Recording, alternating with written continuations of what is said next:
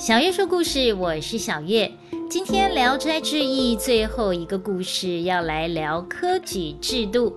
我们知道《聊斋志异》的作者蒲松龄充满了才华，但是考运很不好。十九岁第一次参加科举考试中了秀才，被称为神童。后来怎么考都考不中，他只能够一边教书一边考试，考了四十年还是考不上。一直到他七十一岁，大家看他实在是太可怜了，才推举他为贡生。但是四年之后呢，他就过世了，一生可以说是穷愁潦倒。所以今天的故事就是要来向蒲松龄致敬的。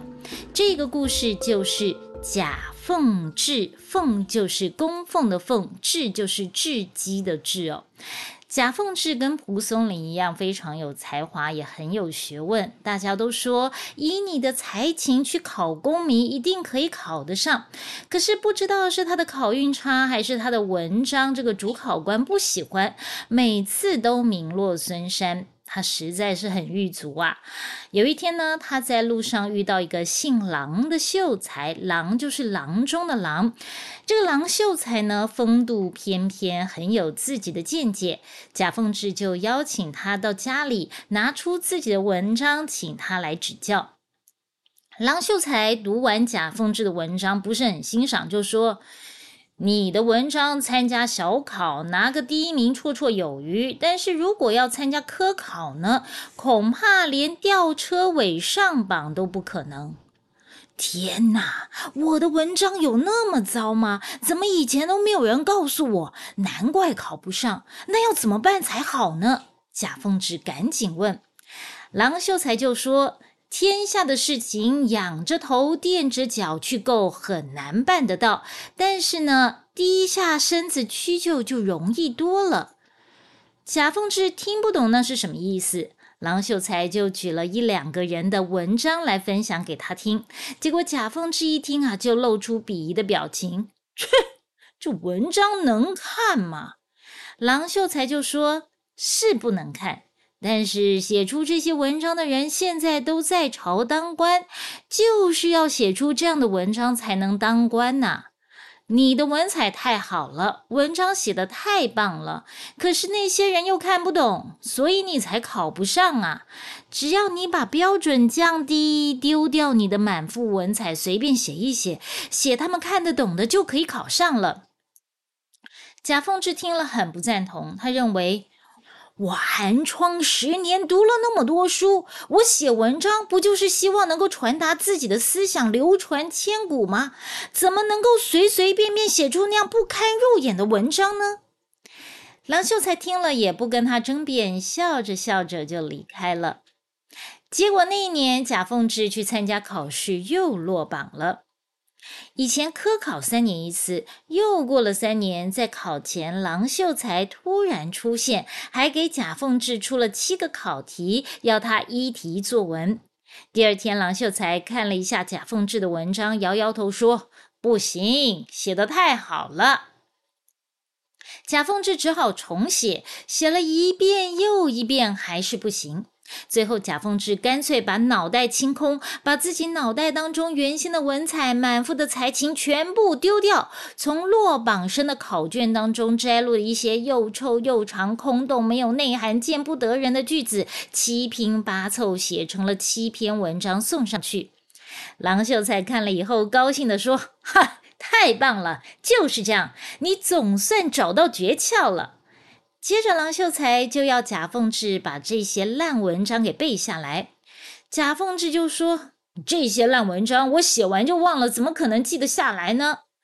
郎秀才说：“你想考上就听我的，考试前这几天呢，你什么书都不用看，就把这七篇文章背下来就对了。”几天之后考试了，贾凤志入围。在这里，先来简单介绍一下以前的科举考试哦。明清乡试、会试都是三年一次，考不上就三年后再来。考试有三场，每场有三天。三场考试下来呢，那就是九天六夜。考试期间，你只能够待在考场，考完三天才能够回家休息，换个衣服，更换笔墨纸砚、蜡烛、食物的，隔天再进去考下一场。考场是一个人一个小房间，你一进去呢，就三天都不能出来，要自备粮食和水，吃喝拉撒睡都在里面。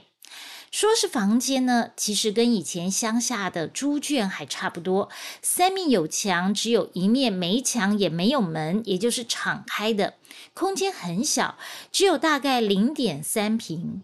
零点三平是多大呀？一平呢，大概是一张标准双人床的大小；零点三平呢，那就是连一半都不到，比一张单人床还要小。以前书上就写了，面积广不容席，就是一张草席都放不下。高度沿其于眉，前沿的高度呢，只到人的眉毛，所以你要进去啊，还得弯着腰。考生在里面坐不了多久，就会腰酸背痛了。乡试跟我们现在一样，是在八月夏天的时候举行，那时候热的要命。会试呢，却是在二月，也就是冬天的时候举行，又冷的要死。尤其你想啊，古装剧都说了，进京赶考，进京赶考，那时候考试地点是在北京，是会下雪的地方，更是冷的皮皮挫呀。我们刚刚说了，那时候科举考试三年一次，所以这些考场呢，考完之后就会关起来，等下一次考试才会再打开。这三年不会有人去整理，房舍里面都是泥土灰尘，挂满了蜘蛛网，所以考生一进到考场就要先整理环境。有的房舍还很破旧，上面漏雨，旁边漏风的。科举考试规定，如果考卷有破损的话，就作废。所以考生就算被淋成落汤鸡，也要保护考卷是干干净净、完完整整的。蒲松龄在《聊斋志异》中就很逼真的形容，这些考场就像蜂巢一样。其归好射也，孔孔伸头，房房漏角，似秋末之冷风。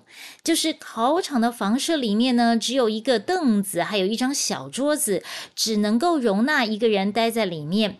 门也是上露头，下露脚，户户漏风，好像是秋末的冷风扫过一样。考场的环境非常的艰苦，夏天热的要命。古时候又没有冰箱，所以带进去的食物呢，很容易就坏掉。常常就有考生因为吃了坏掉的食物，引发肠胃炎死掉。冬天又冷，大家就会生火煮饭取暖。一旦用火不慎，就会引发大火。历史上考场大火造成许多考生命丧火窟的记载就有好几条，还有因为考场房子倒塌压死人的。所以就有人形容考场生活是三场辛苦磨成鬼，两字功名误煞人，可见科举考试的不容易了。好，回到我们的故事。贾凤志进入考场开始考试了，试题发下来，他发现，哎，正好是郎秀才给他的那七道考题，他就把这几天背得滚瓜烂熟的文章写上去。写完之后呢，他还是觉得很羞耻，惴惴不安的离开考场。贾凤志离开考场，发现郎秀才在外面等他。贾凤志就把郎秀才拉到一边，跟他说：“你给我的那七道题目都出现了，我就照你说的，把我背下来的那些烂文章写上去。可是奇怪了，我刚刚到底写了什么？怎么一个字都想不起来？”郎秀才说：“哼，那种垃圾文章忘了正好，有什么好想的呢？”贾凤志又问。你那么神，为什么不用这种方式去考功名呢？郎秀才说：“哎呀，我又没有想要做官，才不会读那种文章呢。”那一次的科举考试，贾凤志居然得了第一名。他读了一下自己考试写的文章，觉得实在是太丢脸了。这样的文章如果传出去，那真的会被天下的人笑死啊！这时候，郎秀才出现，看到贾凤志就问：“哎，你不是金榜题名了吗？怎么还一副闷闷不乐的样子？”贾凤志就说：“写出那种烂东西，丢脸死了！真想去山里面躲起来，永远不出来。”郎秀才就问：“你想归隐山林吗？可是隐居山林的日子可是很苦的哦。”苦有什么关系？能够做自己才痛快啊！贾凤芝说。郎秀才一听，眼睛整个亮起来，就说：“你如果真有这个决心，我可以带你去见一个人，他可以让你长生不老。”贾凤芝听了很高兴，也没有跟老婆交代一声，就跟着郎秀才离开了。贾凤志跟着郎秀才进入一个深山，来到一座洞府。这个洞府外面看起来就像一个平凡无奇的山洞，可是走进洞里面呐，却是另一番天地，有花有草，有沁凉的瀑布。一进到里面，就觉得心旷神怡。郎秀才带贾凤志去见一位老者，郎秀才看到老者，就立刻上前参拜师傅。我带了一个人来，他决心修道，意志坚定，希望师傅能够收下他。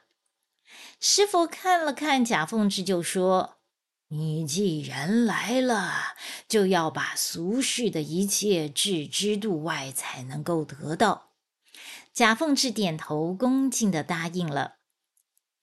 郎秀才把贾凤志安顿在一个房间里面，还给他弄了一些吃的，随后就离开了。这个房间没有门，只有一张茶几、一张床。虽然简陋，但是却很干净整洁。贾凤芝脱了鞋子，坐在床上，看着外面的月光，觉得很舒服。后来肚子饿了，就吃了点郎秀才为他准备的东西，只觉得这个味道甘美，一下子就饱了。吃完东西，他就在床上静坐。突然，他觉得满屋清香，连五脏六腑都清透明亮起来。没多久，他听到一阵刺耳的声音，好像是猫在抓痒。他往窗外一看，竟然是一只老虎蹲在屋檐下面。老虎发现房间有人，就走了进来，在贾凤芝身边呼哧呼哧的喘气，把贾凤芝从头到脚闻了一遍。贾凤芝虽然很害怕，但是他想到。这可能是师傅在考验他的心性，于是呢，他就调息，让自己扑通扑通的心缓和下来，慢慢的，竟然也就不害怕了。那只老虎呢，觉得索然无味，就离开了。又过了一会儿，传来一股熟悉的胭脂香味，接着出现一个女人的声音。那女人说：“郎君，我来了。”嘿。那不是他妻子的声音吗？贾凤志忍不住睁开眼睛一看，哎呀，果然是他老婆呢！你怎么会到这里来呢？妻子回答：“郎秀才怕你一个人在这里太寂寞，就叫一个老妇人把我接了过来。郎君呐，你真无情，居然一声不响就走了。”贾凤芝突然觉得很对不起老婆，又看到老婆娇怒的可爱模样，居然忘了这可能是师傅在考验他，是个幻术，他就把老婆留下来了。到了天亮，郎秀才跟着师傅走了进来，贾凤芝吓了一跳，想要解释，但哪里还有他妻子的身影呢？师傅拿起拐杖，当着贾凤志的面打了梁秀才一顿，接着让贾凤志离开。郎秀才不敢多说什么，就乖乖带着贾凤志离开。离开洞府，郎秀才才说：“是我太急躁了，没想到你的情缘还没有断。你走吧，将来有一天我们还是会再见面的。”贾凤志垂头丧气离开，回到自己的家，却发现墙壁颓圮，房屋破落，怎么跟离开的时候完全不一样？而且村子里面的人没有一个他认得的。这时候，有一个老人家拄着拐杖经过，贾凤志赶紧上前问：“请问贾凤志家在哪里？”老人家说：“这里就是啊。”啊，可是怎么会变成这样呢？听说贾凤志中了科举以后，人就突然不见了。那时候他儿子才七八岁。后来他儿子十五岁的时候，贾凤志的老婆突然莫名其妙一睡不醒，但是人也没有死，就是一直睡。他儿子就一直照顾他。后来他儿子死了，两个孙子很穷，房子也拆了，只能够把贾凤志的老婆放在干草上，用一条破被子帮他盖上。哎呀，说也奇怪，一个月之前呐，贾凤志的老婆突然醒了过来。你说悬不悬呐？都已经过了一百年了，人还能够醒过来，大家都觉得很稀奇呀，都跑来看热闹。你是不是也是来看热闹的呀？贾凤志说：“我不是来看热闹的，我就是贾凤志啊。”老人家听了很惊讶。如果眼前的人真的是贾凤芝，那也应该一百多岁了，怎么还是一个少年郎的模样呢？但是既然一个人睡了一百年还会醒过来，那贾凤芝回来还像当年离开的时候一个模样，也就没有什么稀奇了。贾凤芝回到家，他的两个孙子，一个已经死了，另外一个叫贾祥，也五十几岁了。贾祥本来还以为他是骗人的，但是贾凤志的妻子出来认出了眼前的人正是贾凤志，没错，才认了他。现在的贾家跟一百年前不一样了，不但很穷，而且呢，原本的房子都没了。贾凤志夫妻只好去住孙子家。家里面的人听到祖宗回来了，而且还是年轻时的模样，都跑过来看。满屋子大大小小、男男女女都是贾凤志的曾孙玄孙，每个人都粗俗得很，也没有文化，毕竟他们都没有念过书。已经死掉的长孙的媳妇儿吴氏做了粗茶淡饭招待他们，又把房子让出来给他们两个老人家住，自己去跟小儿子贾镐夫妻同住。贾镐呢，镐是上面一个日，下面一个木，很特别的名字哦。这个镐字就是有明亮的意思，就很像这个呃太阳刚出来要非常明亮的感觉。贾凤志住进了屋子，觉得这个屋子啊乌烟瘴气的，还有一股尿骚味，实在是难以忍受啊！一日三餐由两个孙子家轮流供应，也都粗陋又难吃。尤其呢是第二个孙子贾祥嫌麻烦，要是忘了或是钱周转不过来就不给吃的，到最后索性就不来了。只有长孙媳妇吴氏呢，出自读书人家，懂得做媳妇儿的礼数，一直供奉侍奉他们，不敢懈怠。贾凤志在这里实在是住得很不开心啊，就带着老婆离开，到别的地方去教书。但是教书的薪水很少，不得已呢，他只好重操旧业，就是呢再去考功名。他跟老婆说。只要不怕丢脸，要重新得到富贵是不难的。果然呢，那一年贾凤志去参加乡试，就中了功名，到县府去工作。县令很看重他，送他不少的钱，他的家境也就慢慢的富裕起来了。贾祥一看到阿公变有钱了，当然要来巴结喽。贾凤志就算了一下，当年贾祥供奉他所花的钱，全部都还给他，喝令他从此不许再上门来。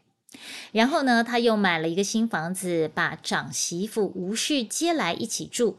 吴氏的两个儿子，大的留下来守着原来的家业，二儿子就是那个贾高，他很聪明啊。贾凤志就让他跟自己的学生一起读书。贾凤志回来以后，头脑更加清晰，联考连中，一举考上了进士，又做了大官，名声显赫，富贵非常。但是贾凤志为人耿直，不怕触怒权贵，所以得罪了一些人。贾凤志知道官场不是久留之地，他想要辞职告老还乡，但是皇上都不答应。不久呢，灾祸果然就降临了。原来贾祥的六个儿子都是无赖，虽然贾凤志早就跟他们断绝往来了，但是他们却仗着贾凤志的名号，在乡里间作威作福，强占人家的田产，惹来了一些官司。这件事情传到京城，有些人早就看贾凤志不爽了，趁着这个机会啊，就大肆的攻击贾凤志，要把他给拉下来。就这样，贾凤志被关进了大牢。他的孙子贾祥和他的儿子也被打入大牢，病死在狱中。贾凤志后来被判充军。贾凤志后来跟老婆又生了一个儿子。他要充军之前呢，就把儿子托给曾孙贾稿照顾。贾稿跟在贾凤志的旁边学习，成为一个有学问、品性又非常醇厚的人。所以呢，把小孩交给他，贾凤志很放心。接着，他就带着老婆一起充军去了。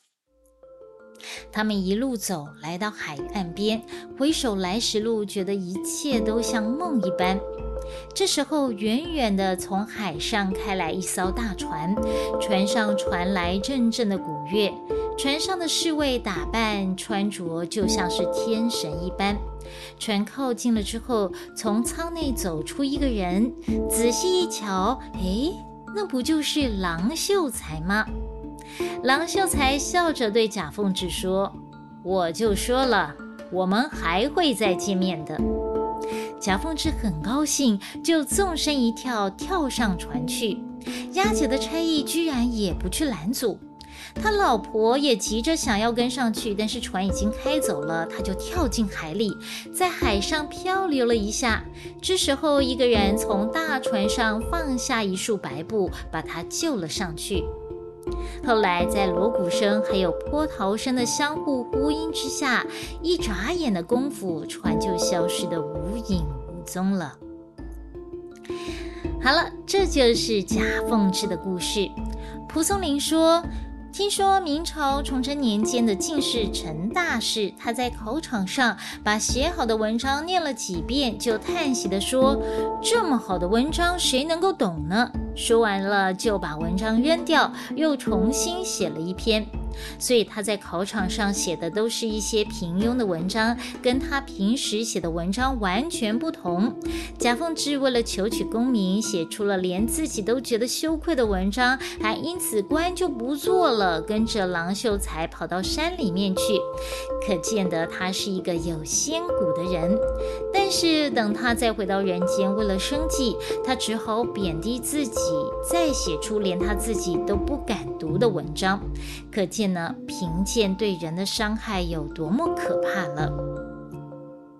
蒲松龄一辈子为了功名而努力，最后穷愁潦倒。或许他也是想借由这篇文章来感叹当时科举制度有多么的折磨人，真正有才华的人却不被重视。蒲松龄的《聊斋志异》讲的是乡野奇谈，但是里面隐含了许多对当时社会腐败黑暗的不满和批判。